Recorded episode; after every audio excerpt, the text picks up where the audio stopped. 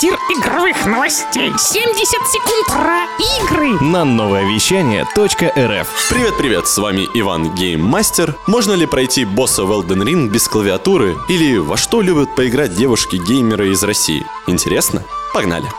В честь Международного женского дня компания My Games провела опрос, в котором участвовали 1700 девушек-геймеров в возрасте от 15 до 54 лет. И вот что у них получилось. Любимые платформы — это смартфон и ПК. Любимые жанры, как ни странно, гонки, аркады, головоломки и симуляторы жизни. Больше половины утверждает, что их окружение относится нейтрально или положительно к их увлечению.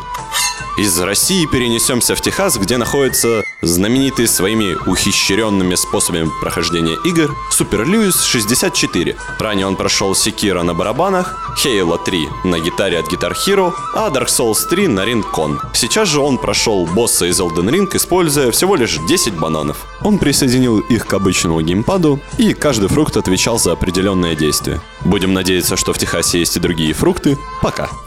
Трактир